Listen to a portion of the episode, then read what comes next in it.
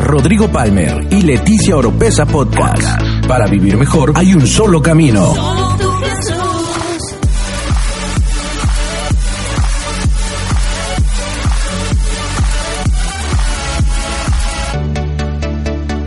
Escucha todas las semanas la clave para tener una mejor vida. Una mejor vida. Sean bienvenidos al primer servicio de jóvenes de JDR del 2019. El primer servicio de muchos que va a estar increíble. Este año JDR viene recargado. Viene con todas las pilas y le agradezco a Dios porque de verdad Sé que en todo este tiempo Dios ha sido fiel y bueno con nuestras vidas y sé que este año, voltea con el que está al lado y dile, va a ser el mejor año de tu vida. Y digo el mejor año de tu vida porque el próximo año quizás está mejor, pero hasta ahorita en tu vida este va a ser el mejor. Lo mejor está por venir y quiero hablarles el día de hoy como título le he puesto a esta enseñanza prédica.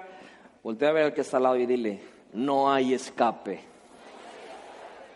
No hay escape. Y para eso vamos a la escritura y me van a disculpar los de que les mando los versos, es que añadí uno de última hora y no se los mandé. Mateo capítulo 15, versos 10 y 11, no sé si se los mandé, ya después siguen todos los que les mandé, pero Mateo capítulo 15, versos 10 y 11, vamos a comenzar leyendo eso y de ahí vamos a ir a Éxodo capítulo 14, versos del 26 en adelante.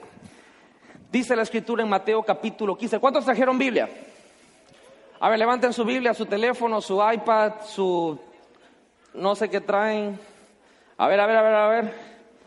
Ok, los de acá, la luz está fundida y no veo. Pero bueno, voy a confiar en que todos tienen donde leer. Si tú no tienes donde leer, busca a alguien que sí tenga. O si tienes una muy buena vista, voltea a ver con mucha fe a las pantallas para que puedas leer. Y dice la escritura Mateo capítulo 15, versos 10 y 11. Y llamando hacia la gente les dijo, oíd y entended. En otras palabras, en la versión actual choca tabasqueña dice, ponte buzo. Verso 11 le dice, no lo que entra en la boca contamina al hombre, mas lo que sale de la boca, esto contamina al hombre. Digo conmigo, no es lo que entra, es lo que sale. Una vez más, no es lo que entra, es lo que sale. Y Éxodo capítulo 14, verso 26 en adelante, voy a, voy a darte primero el contexto de esta historia. El pueblo de Israel está esclavo en Egipto por cientos y cientos de años. Eh, Dios levanta a Moisés para liberarlos, se hacen las plagas y todo va muy bien. Y de repente el faraón dice, ok, ya váyanse, el pueblo de Israel sale, Moisés este, está ahí, todo va muy bien y de repente el, el, pueblo de Egipto, el faraón se arrepiente y dice, ¿cómo los dejé ir? Mejor voy a alcanzarlos, voy a matar. Sale todo el ejército de Egipto detrás de ellos, el pueblo se pone nervioso, empieza a echar sapos y culebras y la onda. Y Moisés igual dice, Señor, ¿qué hacemos? Y Dios le da una instrucción, le dice, extiende tu vara al mar y yo voy a hacer algo. Y dice que vino un viento muy fuerte del sur y el mar se abrió. Y los israelitas pasaron en medio de él. Y después de este contexto que te, voy, que te estoy contando, vamos a tomar la lectura en el verso 26. Y Jehová dijo a Moisés, extiende tu mano sobre el mar para que las aguas vuelvan sobre los egipcios, sobre sus carros, sobre su caballería. Y Moisés extendió su mano sobre la mar, y la mar se volvió en su fuerza cuando amanecía. ¿Cuándo fue eso? Cuando amanecía. Y los egipcios iban hacia ella, y Jehová derribó a los egipcios en medio de la mar, y volvieron las aguas, y cubrieron los carros a la caballería y todo el ejército de Faraón que había entrado tras ellos en el mar, y no quedó ni uno de ellos, o de ellos no quedó uno. Y los hijos de Israel fueron por medio de la mar en seco, teniendo las aguas por muro, o sea, como una pared, a su diestra y a su siniestra, o sea, a la derecha y a la izquierda. Así salvó Jehová aquel día a Israel de manos de los egipcios. E Israel vio a los egipcios, eso es muy importante, vio a los egipcios muertos a la orilla del mar. quiero hablarte hoy acerca de sin escape o no hay escape. Porque Dios en los últimos días me ha hecho hincapié en algo personal en mi vida y yo creo que es algo tan importante en nuestras vidas entender este principio de la palabra. Yo no sé qué haya pasado en tu 2018. Yo no sé si en tu 2018 las cosas hayan salido absolutamente increíbles, lo cual me daría muchísimo gusto, pero yo creo de alguna manera que igual pasaste momentos oscuros. Yo igual creo que en el 2018 hubo momentos difíciles en tu vida. ¿Cuántos tuvieron momentos difíciles? Y creo que de alguna manera, y, y me atrevo a hablar en general, el 2018 fue un año súper difícil. Fue un año en el cual experimentamos cosas que quizás nunca habíamos experimentado, pasamos por cosas que nunca habíamos pasado. Y ojo bien a, la, forma en que me estoy comunicando, pasamos por cosas. Y cuando llega un año nuevo, por lo general, y es una, buena cosa por hacer, tenemos metas, tenemos resoluciones, tenemos objetivos y es muy bueno. De hecho, en el mes de noviembre, diciembre estuve enseñando acerca de planear y de una planeación y es muy bueno tener objetivos. Y las metas y esas resoluciones son buenas, pero la resiliencia no tiene precio. Y rápidamente no quiero entrar en profundidad en lo que significa resiliencia, pero simple y sencillamente podría decirte que ser resiliente es mucho más que ser perseverante. Ser resiliente es que es, perseverancia es estar, estar, estar, estar. Pero resiliente es estar, estar, aunque te están pegando, pegando, pegando, pegando y pegando. ¿Sí me expliqué? Es la, más sencillo que puedo ponerte ese término de resiliencia. Tus metas y, tus, objetivos para 2019 son muy buenos, pero tu resiliencia va a ser algo que no va a tener precio. Y hay algo que estuve leyendo, me gusta mucho ahora, últimamente realmente me gusta leer artículos, sobre todo que publican en, en, los Estados Unidos, artículos científicos o artículos de personas que están haciendo alguna disrupción en alguna área en la sociedad. Y hubo una, investigación de un, señor que él es cristiano, se llama George Harris, y él escribió acerca de, él entrevistó a 463 niños que habían tenido una experiencia traumática, y el que está al lado, traumática. Esto significa que les habían pegado, los habían violado, los habían abandonado, se habían quemado algunas partes de su cuerpo, etcétera, etcétera. Los entrevistó uno por uno. Y él se dio cuenta que de todos esos niños que entrevistó, todos ellos tenían un mejor carácter y una mejor forma de hablar y comunicarse que niños que no habían tenido una experiencia traumática. Ellos, él se había dado cuenta y tomó una conclusión de que todas esas experiencias traumáticas en nuestra vida, ¿cuántos me pueden decir, pastor, yo he tenido experiencias traumáticas? Quizá un momento donde te llevaste una decepción que te dolió hasta el alma, quizá un momento en que viste algo que sentiste que te traicionaron, quizá en un momento, quizá en tu casa hubo una división, quizá algo pasó y te traumó para siempre, quizá tuviste un accidente también y a partir de ahí hubieron situaciones que no quisiste que fueran presentes en tu vida. Pero este hombre en su investigación se dio cuenta que lo que había hecho a estos niños, que nosotros tuviéramos lástima y compasión y dijéramos, pobrecitos, ojalá nunca les hubiera pasado, realmente hizo que estos niños hoy tuvieran una mejor personalidad, y cuando digo mejor personal me refiero a un mejor temperamento, en decir, sacar lo mejor de ellos. Son personas, que, niños que ahora son más agradecidos. Él le daba un chocolate a una persona, un niño que no había tenido una experiencia traumática y lo agarraba. Le daba un chocolate a una persona que había pasado por un incendio y decía, muchas gracias Señor. Y lo abría y se lo comía con tanto gusto que él se dio cuenta que había realmente una diferencia entre ellos dos. Y lo que él dedujo es que la resiliencia de estos niños cambió en ellos su percepción de las cosas. Los israelitas, los hebreos en Egipto tuvieron experiencias traumáticas. Ellos fueron en primer lugar de una manera muy bonita, fue a través de José que ellos entraron, pero después del tiempo se dieron cuenta los egipcios que ellos estaban creciendo en número y empezaron a esclavizarlos. Di conmigo, los esclavizaron. Eso significa, por si no hemos entendido el concepto, que empezaron a trabajar sin recibir un pago.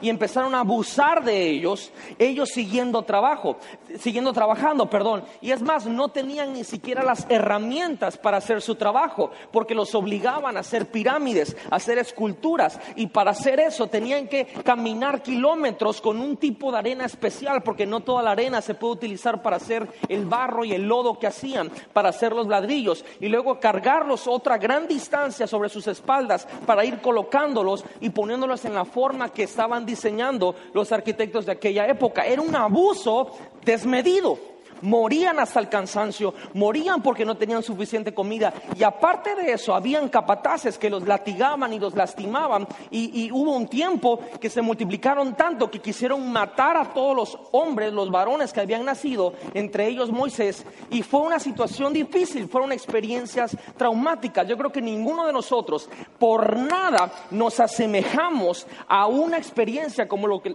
los israelitas tenían en Egipto. Y ellos, hasta el día de hoy, si tú ves documentales, ellos oraban que Dios los sacara de Egipto, que los sacara de la esclavitud. Hay documentales donde en varias locaciones geográficas de Egipto hay jeroglíficos escritos. Tú fuiste la que me dijiste de uno, ¿verdad, amor? De que eh, pusieron algo, una oración en hebreo, que pusieron, por favor, Dios, libéranos. Escucha nuestras oraciones. Y quizá muchos de nosotros estamos en esas experiencias que aunque no se asemejan a las de ellos, estamos pidiendo a Dios que nos saque. Quizá ya muchos saben por dónde voy a ir en esta noche. Y están orando y clamando que Dios te libre de esa mano opresora y te libre de ese abuso en tu vida y te libre de esa experiencia traumática que has tenido, que estás teniendo y lo que tú quieres es escapar, como ellos oraban, Señor, sácanos de aquí, líbranos de aquí, queremos escapar. Lo que a veces no nos damos cuenta es que como esos israelitas, ellos acudieron a Egipto por una hambruna, porque había una hambre en la tierra y el único lugar donde había alimento era en Egipto. Y es curioso que a lo que ellos corrieron a, hoy querían salir corriendo de. No sé si a alguien le llegó eso.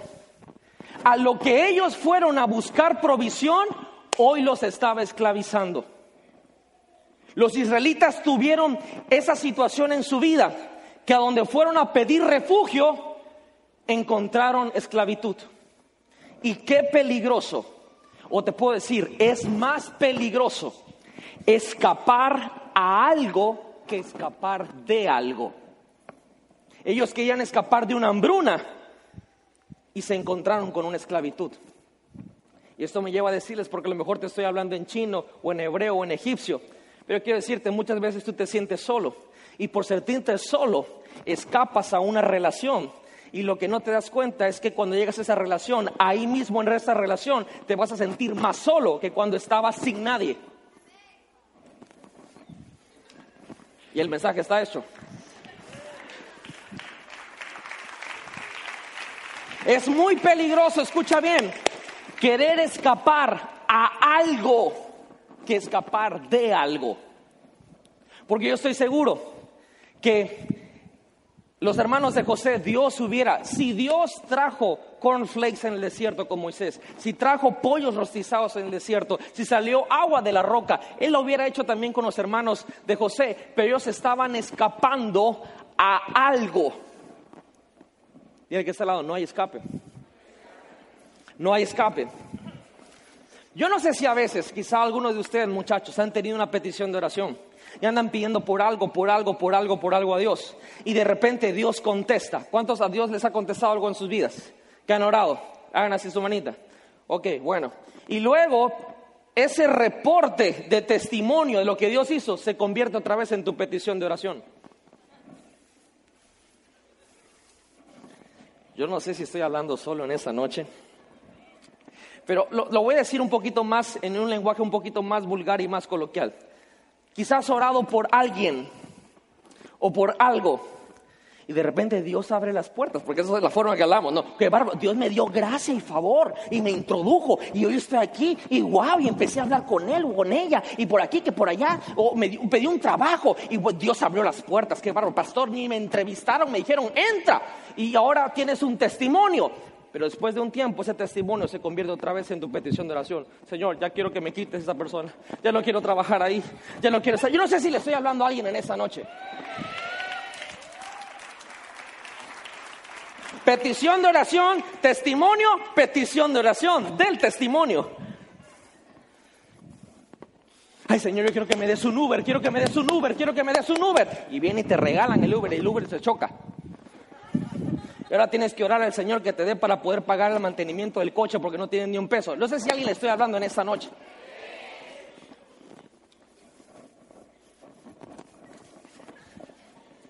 Todas las transiciones son dramáticas. Todas. Y el pueblo de Israel estaba en esa transición. Pero hay un versículo, no tengo tiempo para leerte todos los versos.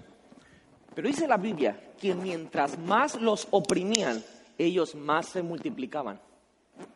O sea, quiero que por un momento, en tu mente esa quesa que tienes, te imagines que todo el día trabajaban de sol a sol, no comían, les pegaban y todavía tenían energía en la noche para ir a echar bola.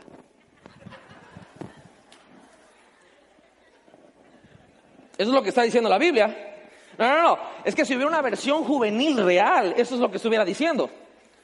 Y mientras, mientras les pegaban y no les daban de comer y los hacían trabajar, todavía en la noche tenían relaciones sexuales y embarazaban a sus mujeres y se multiplicaban más.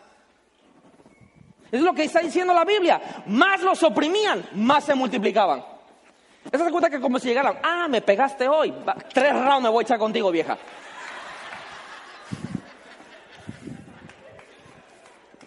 Y es donde nosotros hemos perdido la onda. Porque hoy en día, mientras más te oprime el diablo, menos te multiplicas. Y estos tipos, mientras más los oprimían, más se multiplicaban. ¿Sabes cómo se llama eso? Resiliencia. Ah, me pegaste hoy. No me diste de comer hoy. Ya saben, ¿va? Ellos pedían escape, pero Dios no les dio escape. Dios les dio salvación. Dame chance para elaborar esto. Yo pensaba, les quiero ser sincero, yo pensaba que la salvación consistía en de dónde Dios te había librado o de dónde Dios te había sacado. Y no estamos tan distantes de esa verdad, pero es una verdad incompleta. La salvación no consiste en nuestras vidas de que Jesús nos libró del infierno, de que Jesús nos perdonó los pecados, de que Jesús perdonó nuestras maldades. Eso es parte de la salvación, el concepto entero de salvación. Lo vemos en esta historia, que sí, Dios los liberó de Egipto para llevarlos a la tierra prometida. Entonces la salvación consiste no en un escape, la salvación consiste en que te libró de algo o de alguien o de un lugar para llevarte a otro lugar. No sé si me estoy explicando. Ese es el concepto completo de salvación. Y cuando Dios nos salva, lo que voy a decir es demasiado fuerte. Lo que voy a decir, quizá nunca lo has escuchado en tu vida. Cuando Dios te salva, ¿cuánto quieres que Dios te salva? ¿Cuántos quieren que Dios les salve? O vamos a ponerlo de una manera. ¿Cuántos sienten que Dios, los ha salvado? A ver, quiero, quiero estar seguro de eso. Si tú sabes que Dios te ha salvado y que va a continuar salvándote, cuando Dios salva a alguien, lo voy a leer, no te da a escoger tu ruta de salida.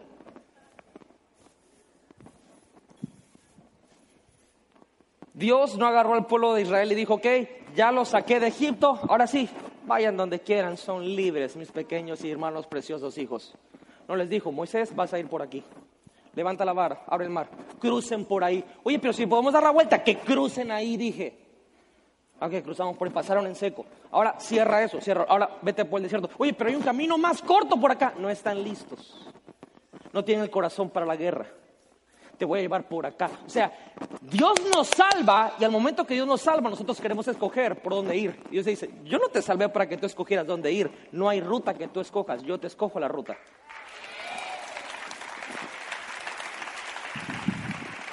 Mira que esta lado está bueno. Hay un verso en la escritura en el libro de Corintios que dice, en medio de la prueba, Dios te da la salida. Lo bueno que este año vamos a leer la Biblia, por ahí lo vas a leer en un momento. Quiere decir que cuando viene la prueba, que cuando viene un momento difícil, Dios se va a dar la salida y decimos, ay, y pensamos que la salida es una puerta. La salida no es una puerta, la salida es una ruta. ¿Quieres salir a donde Dios te dice? Confía en la ruta que Él te está dando. Oye, yo no sé, pero esto está bueno. Imagínense entonces la decepción del pueblo de Israel cuando son salen de Egipto. I believe I can fly. I believe I can... Y se voltearon para decir a, a Egipto. Y cuando ve, ya los venían siguiendo.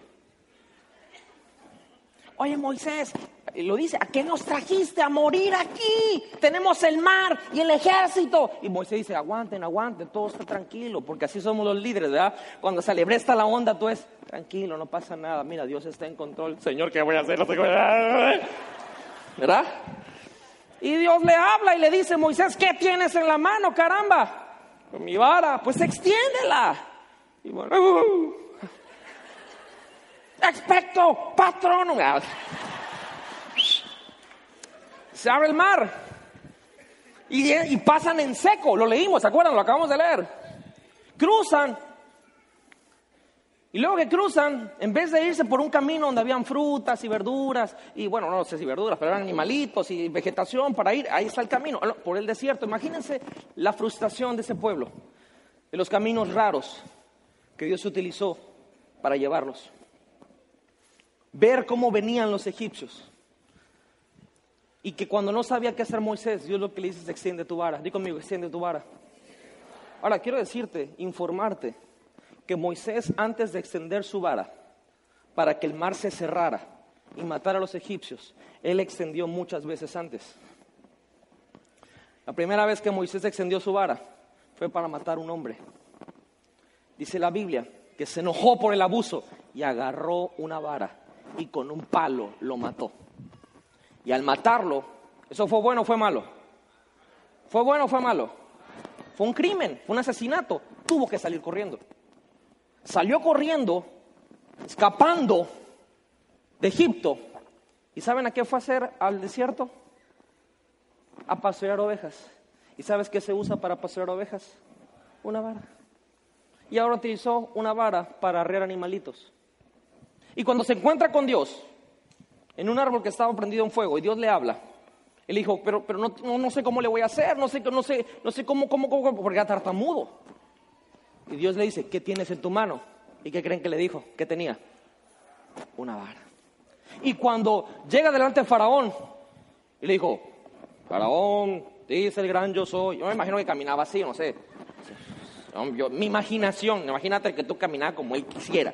Pero yo me imagino que él caminaba así, porque tenía lumbangia de tanto pasear ovejas. Y deja ir a mi pueblo, nada, que no lo voy a dejar ya, pues te he hecho una bejuquilla. Bueno, los que no saben qué es una bejuquilla, es una culebra, ¿va? Y la vara se convirtió en qué?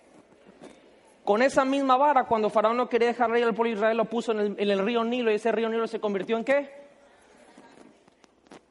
Esa vara tuvo aciertos y errores. Con esa vara mató a un hombre, con esa vara, con esa vara guió animalitos. Con esa vara se convirtió en una serpiente en un momento, pero con esa vara también hizo que un río se convirtiera en sangre. Y cuando no sabía qué hacer y estaba entre la espada y la pared, Dios le dijo, Moisés, no has entendido, usa tu vara. Hace la vara y se abre el mar. Y, pícale, pícale. Y todo el pueblo sabe, empezó a pasar ahí la onda. Imagínense ese episodio. Imagínense que se abriera la laguna el negro para ir a Casablanca.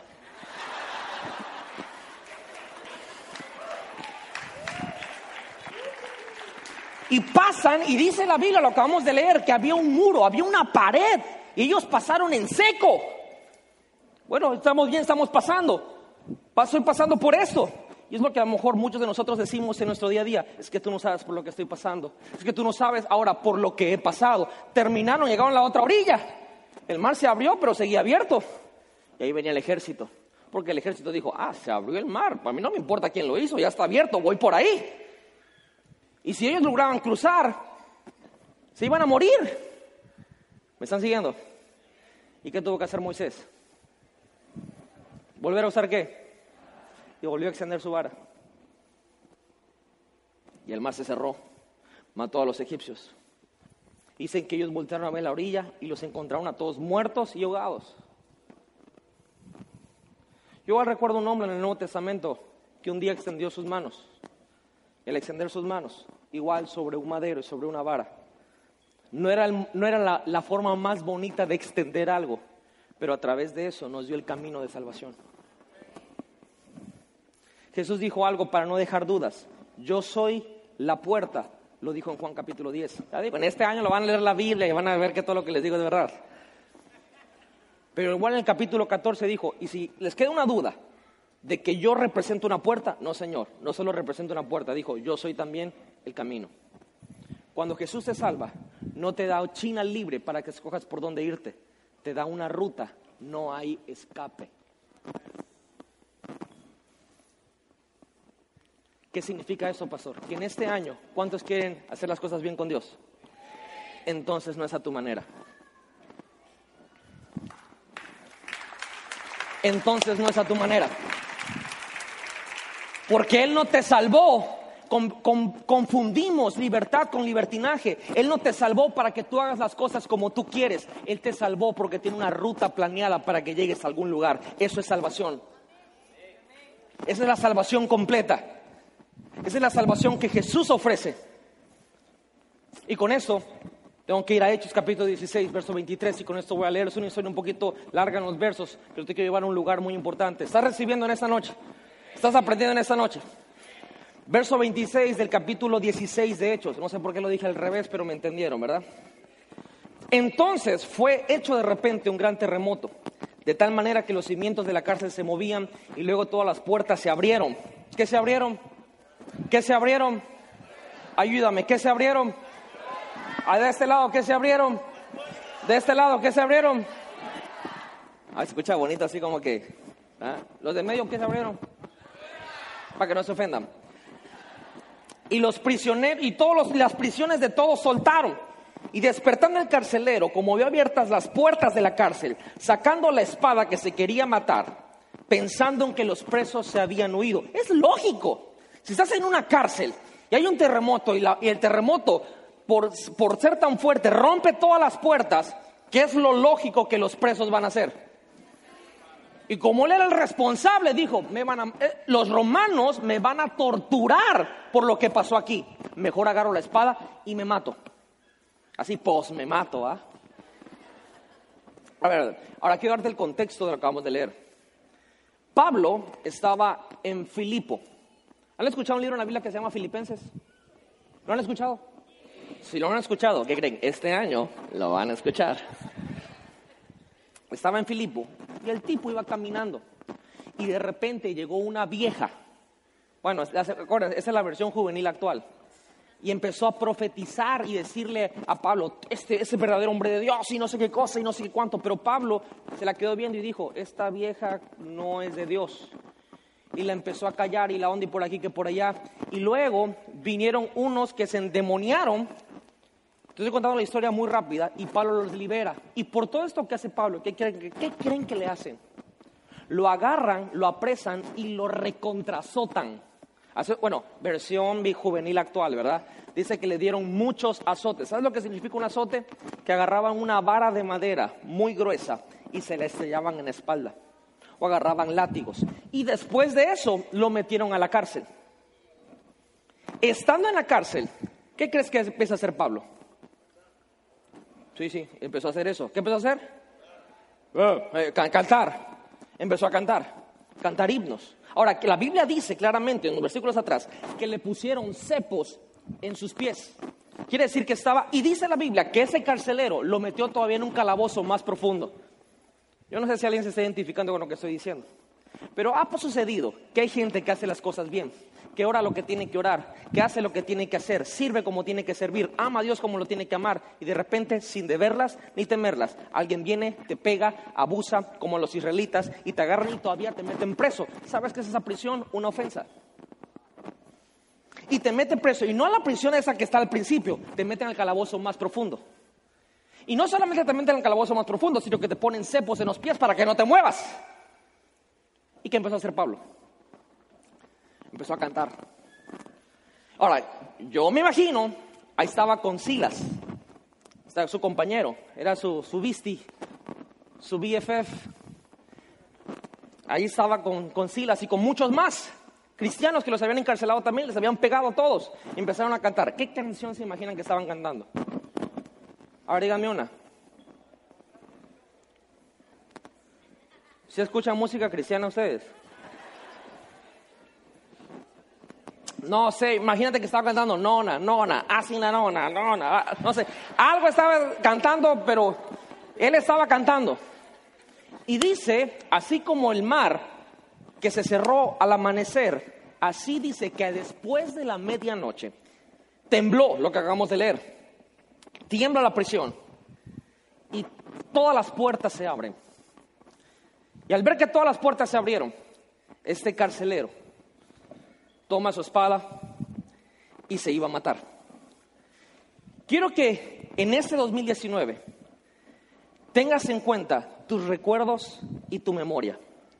Porque quizás lo que te está estorbando para poder ser resiliente y para poder llegar y cruzar en esa ruta que Dios ha trazado en tu salvación son tus recuerdos y tu memoria.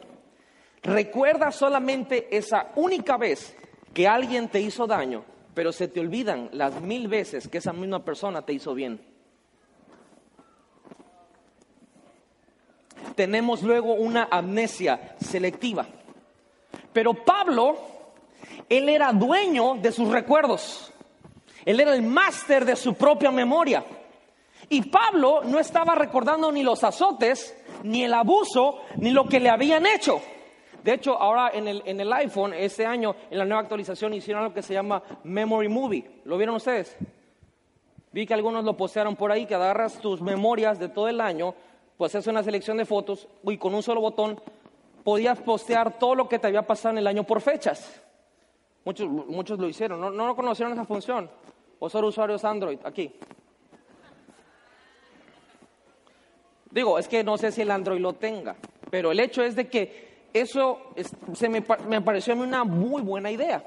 En este año yo no hice eso en redes sociales ni, ni, ni, lo intenté, pero en mi vida personal sí hice una recopilación de mi 2018 y quiero decirte algo, saqué ciertas imágenes de mi mente. Y no porque niego que sucedieron, sino porque no quiero recordar esas cosas. No quiero tener en mí eso que sé que me va a hacer daño solo por recordarlo. No quiero recordar, tomo la decisión de no recordarlo.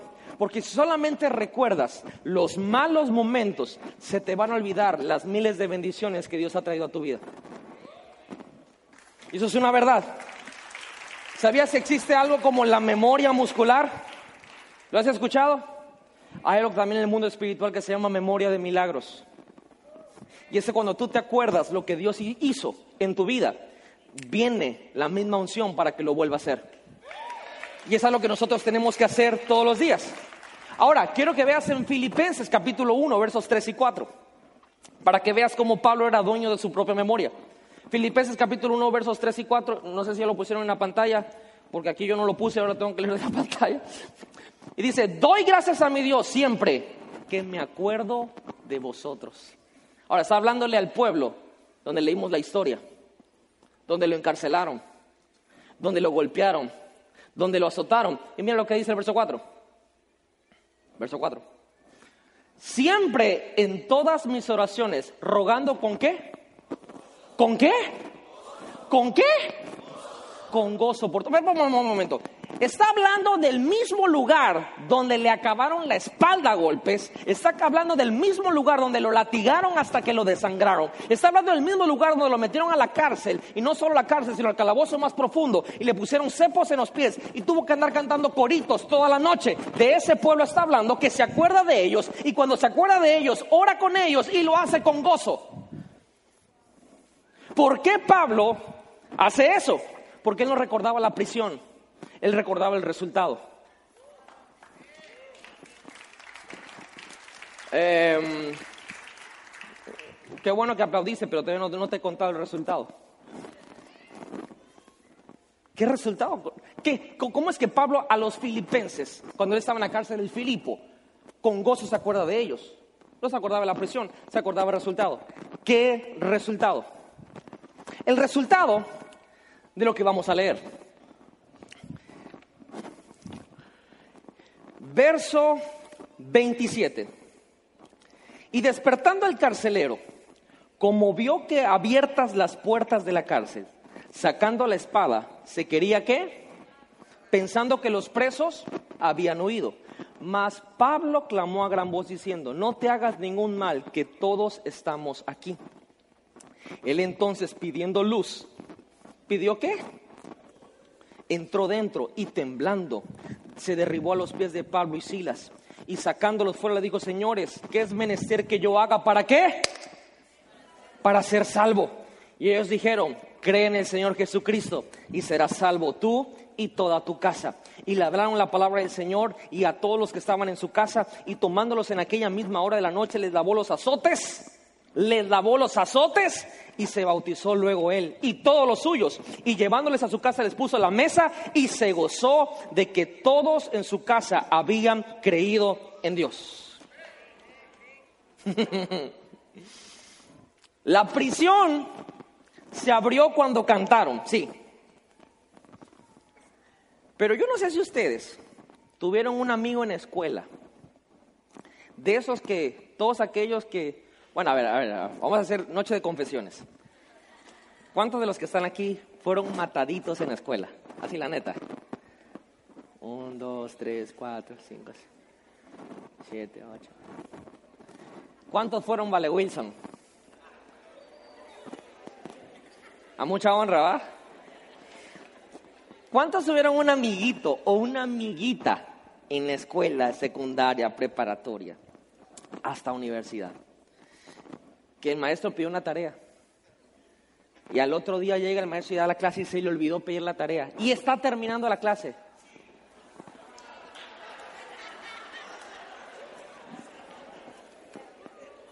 ¿Cuántos pueden sentir mi dolor? Maestro. Ah, y tienen el tonito así, ¿verdad? No se conocen, no son parientes, no nacieron de la misma mamá, pero todos hablan así. Maestro. Es en inglés, teacher. Y no va a revisar la tarea que dejó ayer. Y en ese momento todo el salón, ¿qué hace? O sea, estábamos a punto de salvarnos de que no hicimos la tarea y tú veniste y nos clavaste. ¿Cuántos tuvieron amigos así? ¿Saben quién era así? Pablo. ¿Por qué? Oraron, cantaron. Yo no sé qué rayos hicieron que Dios responde. Tiembla la prisión y se abren las puertas y se, y se rompen las cadenas y los cepos Oye, si estoy en una prisión porque me encarcelaron injustamente, abusaron de mí, estoy llorando, estoy cantando, estoy intercediendo y se tiembla la prisión y se abre y se abren las puertas, ¿qué harías tú? ¿Ah? ¿Cómo? Sales corriendo, ¿verdad? Sales de la prisión y ¿qué dirías? Gloria a Dios, el Señor respondió. Él, yo, yo sé que hay poder en adoración y en la intercesión ni se diga. Y Rama Salla, ¿va? Pablo no. Pablo cuando se abrieron las puertas, cuando se rompieron todos, se rompieron los cepos y de repente se da cuenta a lo lejos, el carceló se va a matar, dice, maestro. Le dice, no lo hagas. Y, ahí clava a todos. Todos estamos aquí. Yo por un momento tenía la libertad y jaló a todos ahí. Imagínate así las, Pablo, quédate, brother, ¿por qué todos? Me hubieras dicho, aquí estoy yo. ¿Por qué tengo que quedarme contigo? Pablo dice eso. Al parecer Pablo era mejor predicando que escapando de, de cárceles y prisiones.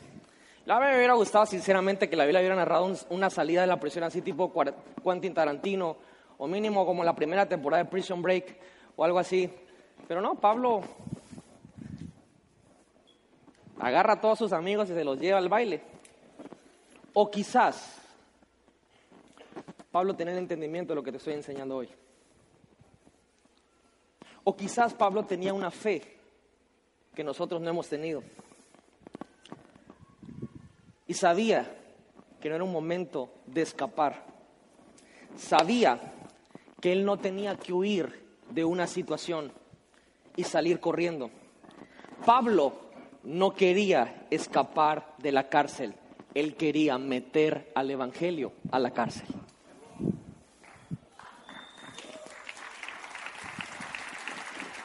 Eso que te estoy diciendo, si lo agarras va a cambiar tu año, va a cambiar tu forma de ver las cosas, va a cambiar la forma de ver tus ofensas, va a cambiar la forma de ver tus azotes injustos, va a cambiar la forma de ver tus traumas en la vida.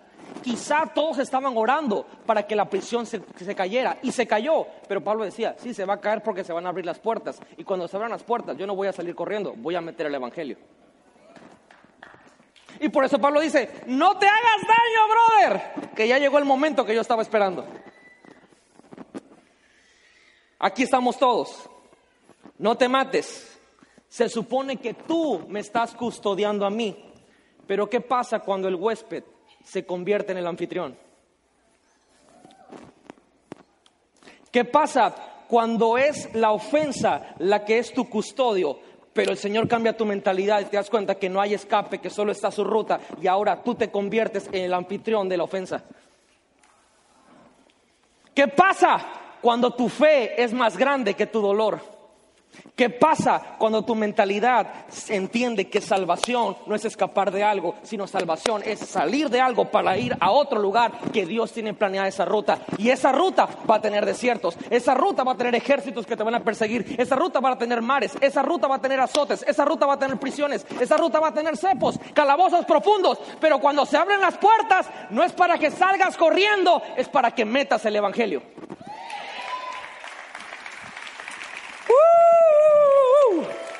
Pablo no vio una opción de escape, él vio una opción, una puerta abierta para que entrara la luz. Vio una oportunidad para decir, aquí voy a cambiar el juego.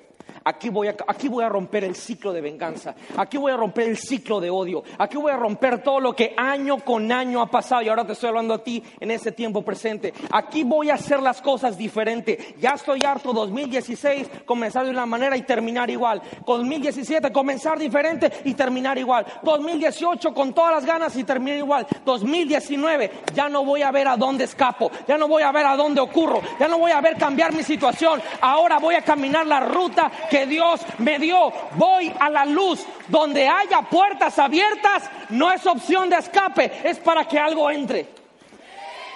Por eso te leí al principio lo que dijo Jesús. Lo que contamina al hombre no es lo que entra, es lo que sale. Queremos salir corriendo.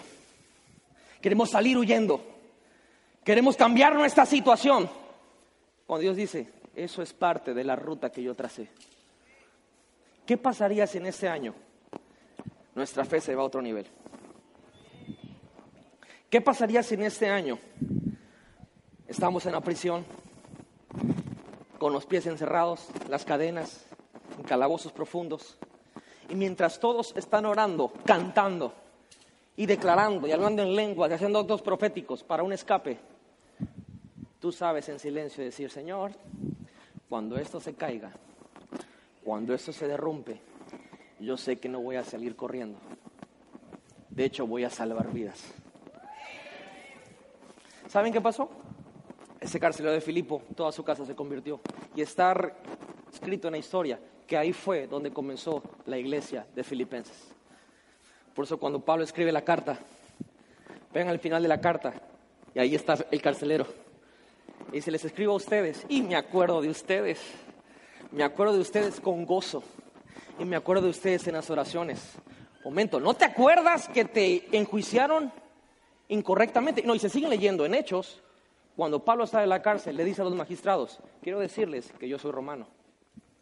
Quiero decirles que me encarcelaron injustamente y por ser ciudadano romano, ustedes deberían de pagar por sus vidas. Y tuvieron miedo y le dejaron libre. Pablo pudo haber apelar con el derecho de su ciudadanía, que no debía ir a la cárcel, pero no lo hizo porque sabía que no había escape. Sabía que era una oportunidad para que algo entrara. Y en este año, lo que, lo que tiene que entrar en nuestras vidas es una fe todavía más grande. Es un espíritu de perdón más grande. Es un espíritu de relación mucho más grande. Es algo que vaya mucho más allá de nuestras emociones, de nuestros pensamientos. Y yo sé que este año va a ser el mejor año de nuestras vidas. Si me ayudas a ministrar. Y sé que muchos de nosotros en ese momento estamos en situaciones quizá que cruzamos el año y estamos gozosos, estamos bien, pero sabemos que hay momentos difíciles. Y quizá hoy mismo en la noche hay momentos más oscuros que se nos vienen encima. Pero yo te voy a decir algo. Las metas son bonitas, son buenas, pero la resiliencia no tiene precio.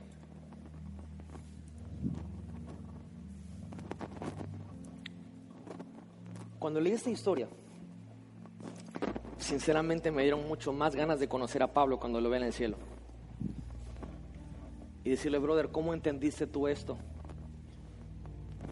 Sin haber conocido a Jesús en persona. Y ya sé lo que me va a responder, de la misma manera que tú lo entendiste, por fe. Pero hay que preguntarse de todas maneras, ¿verdad?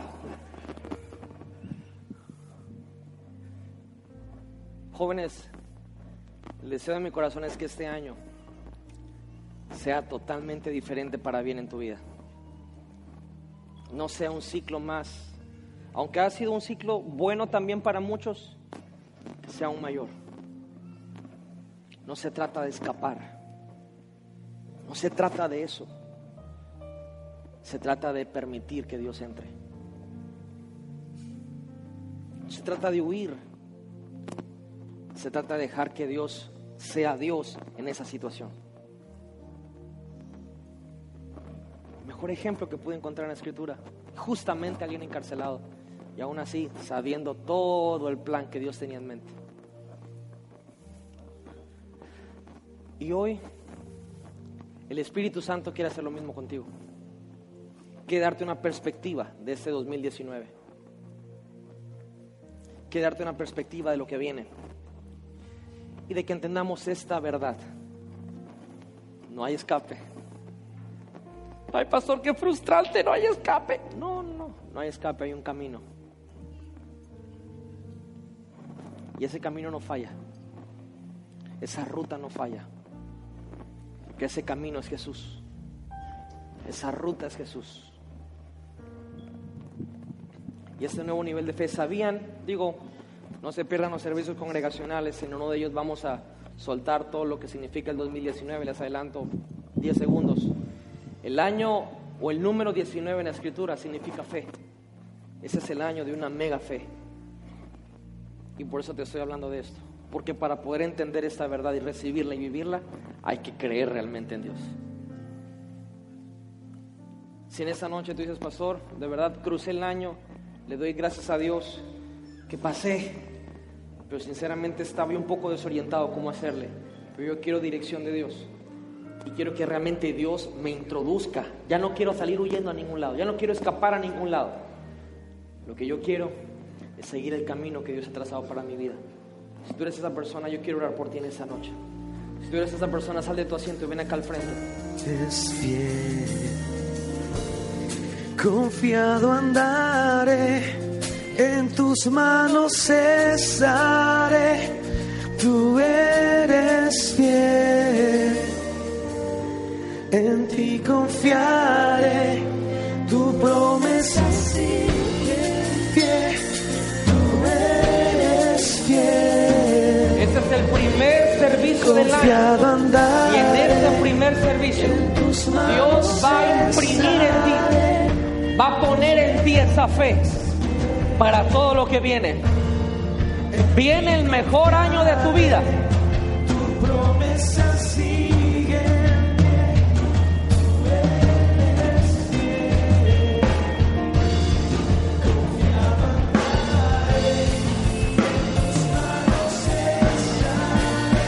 Vamos, díselo fuerte, díselo fuerte.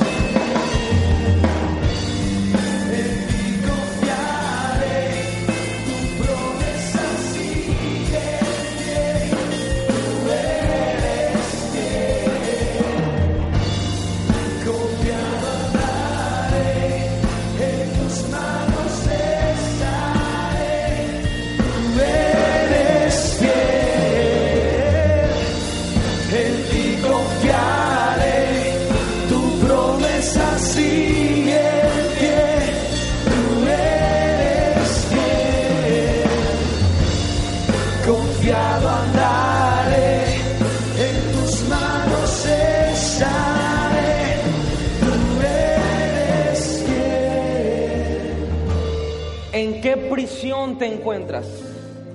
O quizá como los israelitas, ya que cruzaron el mar y Dios cerró el mar y ahogó a sus enemigos. Lo último que hicieron ellos fue triste, fue voltear a ver atrás y ver a esos egipcios ahogados y muertos y llevarse ese recuerdo en todo el camino. Hoy el Espíritu Santo quiere limpiar tu memoria. No borrarla, limpiarla. Porque no vamos a negar que cosas sucedieron. No vamos a negar que cosas se hablaron. Pero si vas a caminar en este año, ¿cuántos van a caminar en este año? El Espíritu Santo quiere limpiar tu memoria. Quiere limpiar tu memoria de dolor. Quiere romper, limpiar tu memoria de traición. Quiere limpiar tu memoria de todo aquello que te va a estorbar en el 2019. Que como Pablo, cuando te acuerdes de algo, te acuerdes de lo bueno y no de los azotes, no de la prisión, no del cepo, no del calabozo, sino que te acuerdes con gozo de aquello porque te acuerdas del resultado. Pastor, pero es que el resultado fue malo. A lo mejor no estás viendo las cosas como, como el Señor te habló hoy. Todo aquello aún feo, si lo quieres llamar, que te ha pasado ha sido una enseñanza. Y esa enseñanza es un buen resultado. Así que levanta tus manos y di Espíritu Santo. Y yo no, no, no, no, no te animo a que tú ores simplemente por repetir algo. Dilo con fe. Este es un año de fe.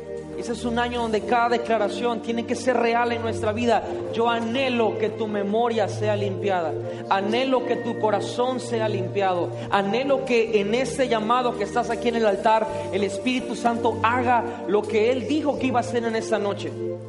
Di conmigo, Espíritu Santo, Espíritu Santo, en esta noche en esta noche quiero caminar quiero caminar en tu ruta, en tu ruta, no escapar. no escapar. Hoy reconozco Hoy reconozco que he tomado las situaciones que he tomado las situaciones a mi manera, a mi manera, pero hoy pero hoy yo me rindo a ti. yo me rindo a ti. Dame esa fe Dame esa fe como la de Pablo. como la de Pablo. Dame esa fe Dame esa fe que yo pueda recordar que yo pueda recordar con gozo con gozo por el resultado el resultado de cada situación de cada situación en mi vida. en mi vida.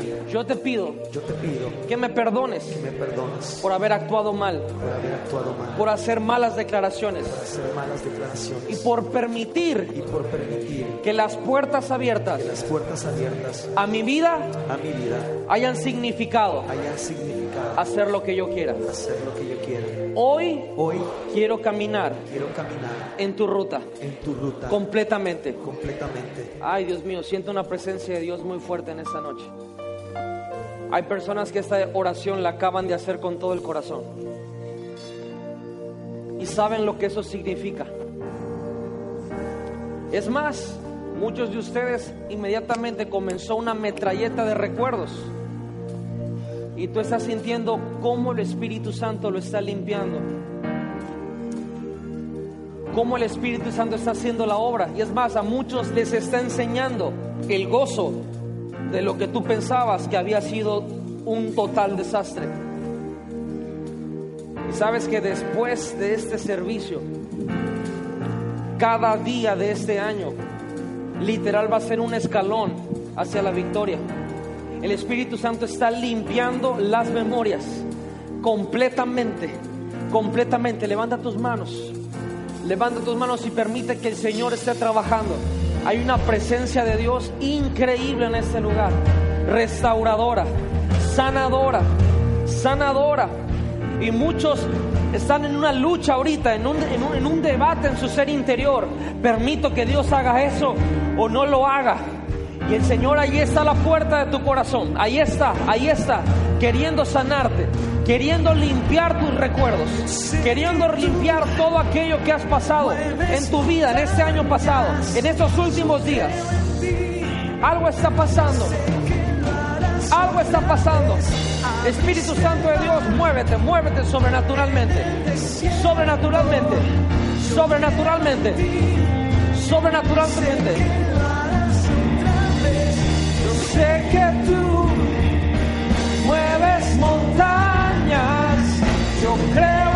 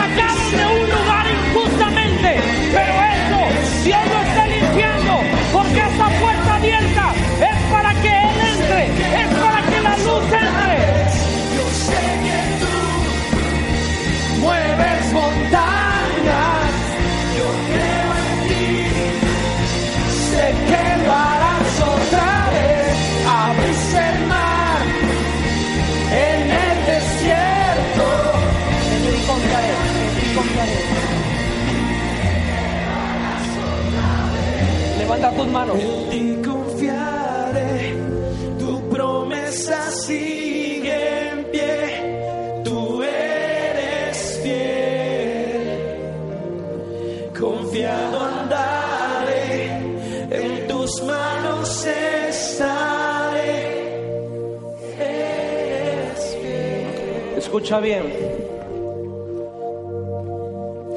En esta noche mi intención no ha sido motivarte o inspirarte. Si de alguna manera Dios lo ha hecho, gloria a Dios. Pero es mucho más profundo que eso. Esta palabra que hoy se ha compartido es para limpiarte. Es para tu paz. Es para tu madurez. Es para tu bienestar.